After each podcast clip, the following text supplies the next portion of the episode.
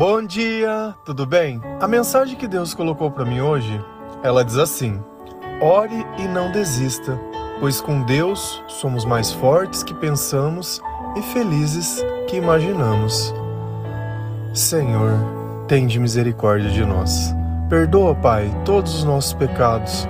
Livra-nos de todo mal. Nos afasta de tudo aquilo que não vem de ti.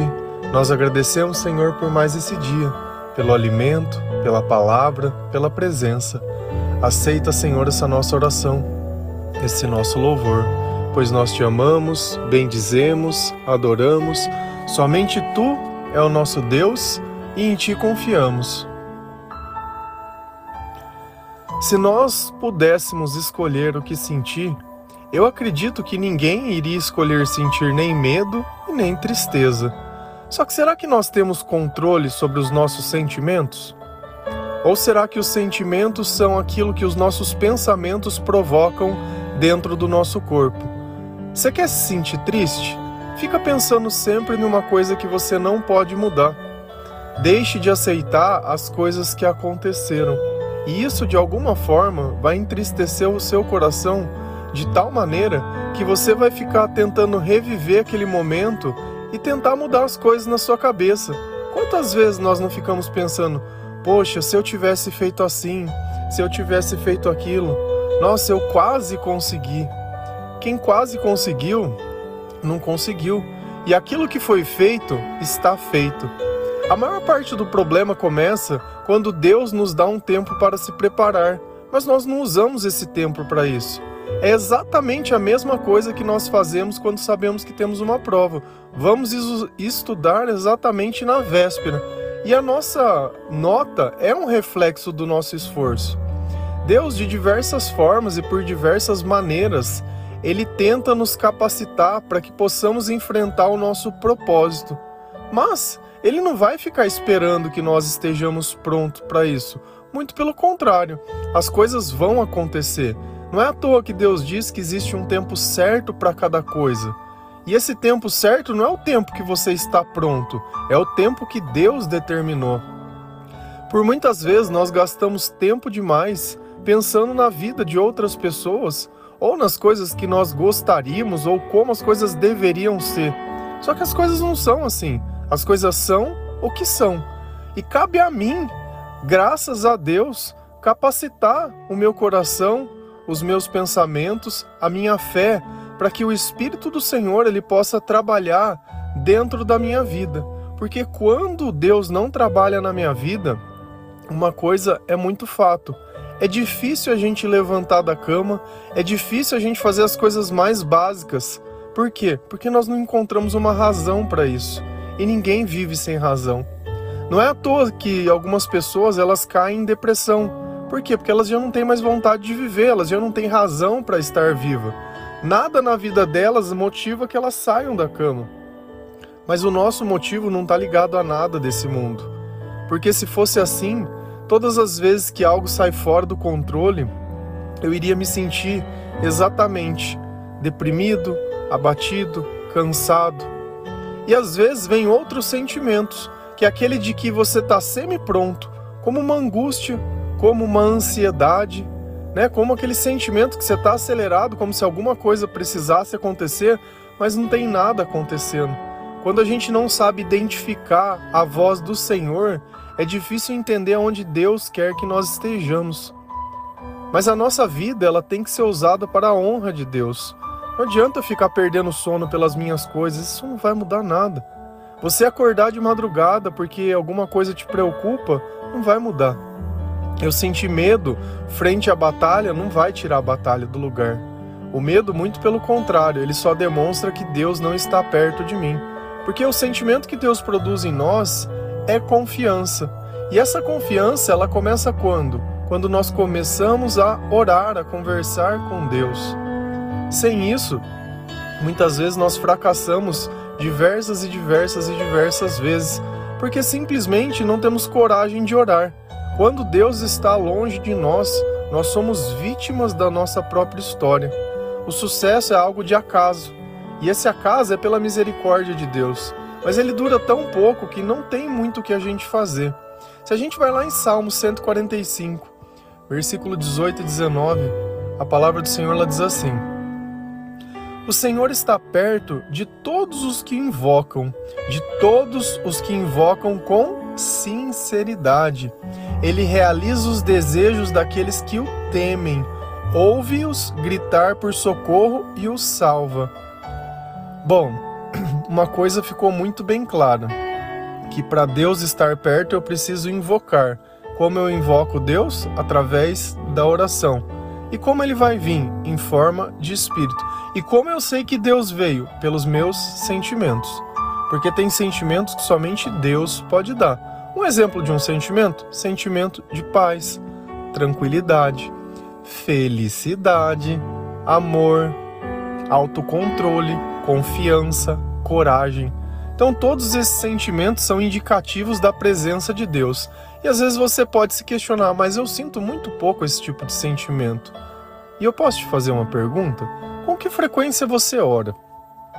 Mas será que orar é simplesmente eu falar com Deus? Ou eu tenho que demonstrar que eu acredito que Deus está me ouvindo? Que Deus ele está perto de mim?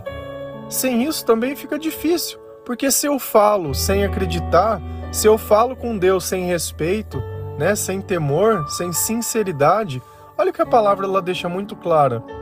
Se você invocar Deus sem sinceridade, ele não vai vir.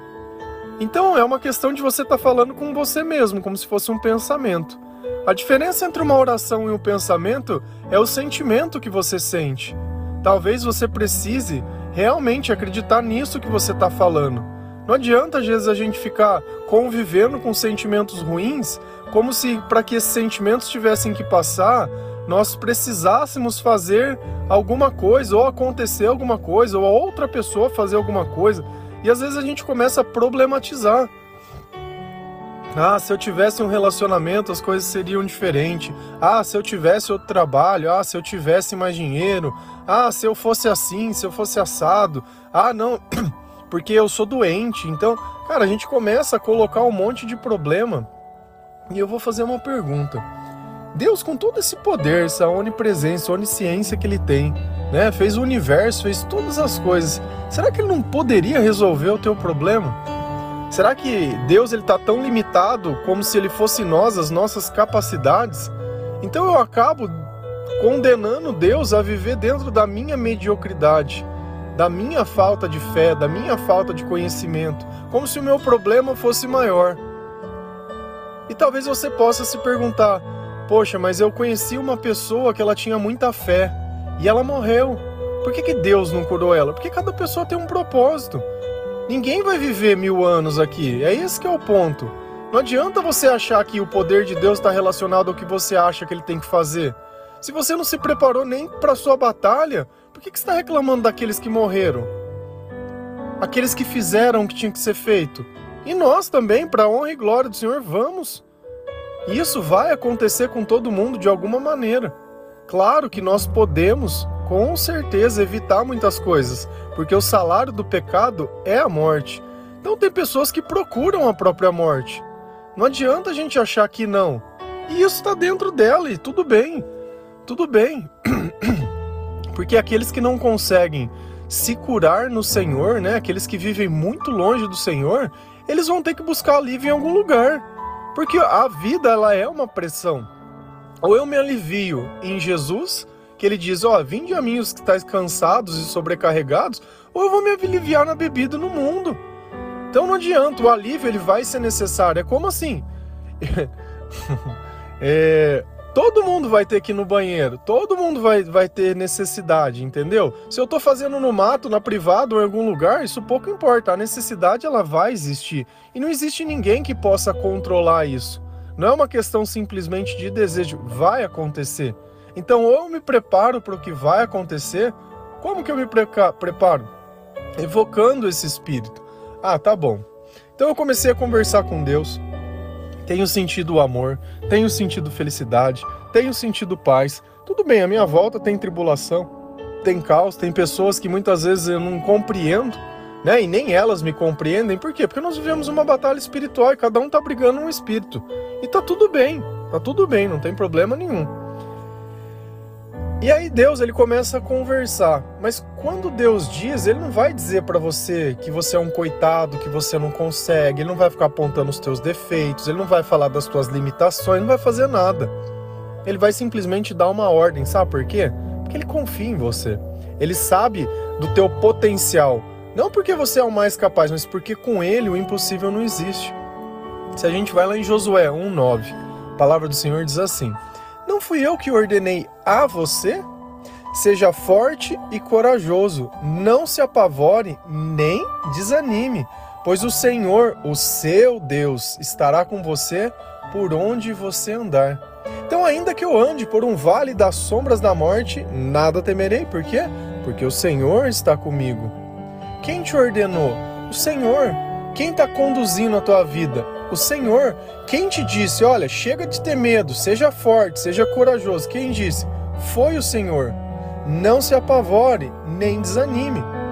Bom, se eu posso chegar ao ponto de me desanimar, é sinal que nem tudo vai dar certo o tempo todo. Mas isso não está condenando, dizendo que nunca vai dar certo. Naquele instante não vai. Mas quando eu estou repleto do Espírito do Senhor, tá tudo bem. Eu não tenho problema em esperar, porque a paciência é uma virtude. É esperar em paz, esperar consciência, esperar consciente. Eu não estou simplesmente matando o tempo, eu estou aproveitando as oportunidades para outra coisa. Enquanto eu espero, eu me capacito. Deus me dá sabedoria, Deus me dá entendimento. E não adianta a gente achar que o momento da glória é só quando se vence a batalha. O momento da glória é estar vivo na presença do Senhor. Se você vive de acontecimentos, é complicado, porque nem todo dia é dia de grandes acontecimentos. Tem dia que a gente vai tentar, vai insistir, e não vai dar certo, e vai insistir, e não vai dar certo. Daqui um pouco você vai simplesmente se achar perdido. Mas não tem problema nenhum. Por quê? Porque talvez você esteja insistindo do teu jeito e não do jeito que Deus disse. Se nós desanimamos, é por nossa causa. Porque as palavras do Senhor, ele deixa muito claro: não desanime. Eu sou o seu Deus e aonde você estiver, eu estarei com você. Mas para isso eu preciso invocar o Senhor. Não é à toa que lá em Tessalonicenses diz: ore continuamente. E orar continuamente não é ficar duas horas orando lá, pegar uma oração pronta e ficar duas horas orando. Não é isso. Não é isso que Deus espera mas que nós o consultamos ou que nós o evocamos a todo instante que for necessário.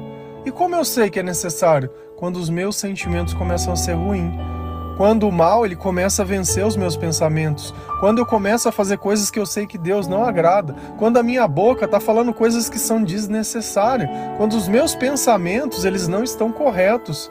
Você sabe por quê? Porque eu sei que aquilo não vai trazer nada de bom para minha vida. E quem quer ficar cultivando coisas ruins? Ninguém. Só que quando a gente não tem maturidade espiritual, a gente acha que é normal, porque como todo mundo faz e como a gente sempre fez, ah, não tem problema. Claro que tem problema. Você acha que uma noite que você fica sem dormir, que a forma que você tem essa relação com a comida de forma compulsória, né, que você vive de forma assim descontrolada, que você assim vive momentos de, de 8 a 80 o tempo inteiro. Isso não vem de Deus. O Espírito de Deus ele é estável. Ele é estável. Ele não muda. Deus é sempre o mesmo. A minha fé ela oscila. E toda vez que a minha fé oscila, o meu Deus ele oscila junto. Porque você quer apagar a lamparina de Deus, você não acredita. E aí, não existe. E às vezes nós temos, se eu perguntasse para você, eu me recordo que às vezes quando criança, o professor perguntava assim: que, você quer? O que, você quer ser? O que, você quer ter? Qual que é o teu sonho? E a maior parte das vezes a gente fala: ah, eu quero ser feliz. E olha como é que é engraçado essa palavra ser feliz. O que é ser feliz? Ser feliz é ter um bom trabalho? Ser feliz é ter um carro? Ser feliz é ser curado? Ser feliz é ter um relacionamento? Ser feliz é ser amado? Ser feliz é ser respeitado? O que é ser feliz? Se eu condicionei uma situação, eu estou falando, a felicidade é algo que passa. É a diferença entre o sol e uma vela. O sol eu sei porque ele sempre vai estar brilhando, ainda que ninguém faça nada. A vela não. A vela eu dependo de a que acende. Se ela ficar muito tempo acesa, ela acaba. Se bater um vento, ela apaga. Se eu não tiver um fósforo, não acende. Ela é cheia de condições. O sol não. O sol ele está sempre lá pleno. E a felicidade, ela não é a vela. Ela não é simplesmente a luz. A felicidade é o sol. Por ela ser o sol, a luz é uma consequência. Então não adianta a gente achar que a felicidade é algo que eu conquisto. Não. A felicidade é a presença de Deus, é o sentimento que indica que eu evoquei Deus e o Senhor está na minha vida. Lá em Tiago 1,12 a palavra diz assim: Feliz é o homem que persevera na provação, porque depois de aprovado receberá a coroa da vida que Deus prometeu aos que amam. Amar Deus sobre todas as coisas, prometeu aos que amam. Você ama Deus acima de todas as coisas? Você coloca as suas esperanças no Senhor acima de todas as coisas? Ou você ainda fica esperando alguma coisa de alguém? Quer esperar alguma coisa de alguém? Espera de Deus. Ele disse: Olha, quando você for aprovado. E como que eu vou ser aprovado? Perseverando, insistindo em fazer o certo do jeito certo Ainda que pareça que os maus ou que aqueles que não seguem aquilo que você acredita estão tendo muito mais benefício. Até quando? Por quanto tempo? E qual o custo disso? Se olhar às vezes uma foto de, uma, de um Instagram de uma pessoa sorrindo, né? Cheia de filtro, né? Nem parece mais a pessoa, mas é ela, tá? Não indica que aquilo é a vida dela. A vida não é o que eu mostro, porque ninguém fica mostrando aquilo que é feio. A gente quer mostrar aquilo que é bom. A vida é justamente o dia que eu fracasso. A vida é justamente aquele dia que eu tô cansado e gostaria de dormir um pouquinho mais, mas eu tenho que acordar para trabalhar. A vida é aquilo que faz uma mãe acordar à noite para ver se um filho ele tá dormindo, ele tá coberto, ele tá com frio. A vida é aquilo que você tira de você, tira do teu comodismo para oferecer para o outro. E é nesses momentos que o Senhor lhe prova que se o amor está em nós. Porque a coisa mais fácil é amar uma pessoa quando tudo vai bem, quando ela faz o que a gente quer, do jeito que a gente quer, na hora que a gente quer. Mas e quando não faz? E quando ela erra? Onde está o amor? Onde está o amor? É muito fácil chamar todo mundo de Satanás. É muito fácil achar que todo mundo é o mal, que o mal inteiro tá. Mas o Senhor ele deixa muito claro que a luz e a escuridão elas não participam do mesmo ambiente. Então, o mal ele vai fugir de você. Só que no meio da aprovação, nós não podemos esquecer de que nós acreditamos. E a aprovação muitas vezes são situações que nós nos sentimos fragilizados. Parece que Deus ele não quer fazer o que a gente quer. Mas que diferença faz? Cada um tem a tua história, cada um tem o teu momento, tudo nessa vida tem um tempo. Então não adianta eu ficar me martirizando, me desesperando, nem nada. Ou eu continuo do mesmo jeito, fazendo as mesmas coisas, ou não vai dar certo. E é justamente isso. A pergunta que a gente tem que se fazer: está dando certo? Do jeito que tá, tá realizado? Do jeito que tá, você tem o controle da tua vida? Você não tem dependência de nada? E o pior não é dependência de alguma forma financeira, mas emocional. Você querer provar alguma coisa para alguém, não, eu vou mostrar. As pessoas não estão nem aí para tua vida. Nem aí. Se eu não consigo ser grato pelas coisas simples, e não adianta falar, ai, Deus abençoe, Deus é grato, gratidão. Cara, quer demonstrar gratidão? É no comportamento. Porque no falar, até o mentiroso pode dizer que é grato. Até o mentiroso pode falar um monte de coisa, mas e no comportamento?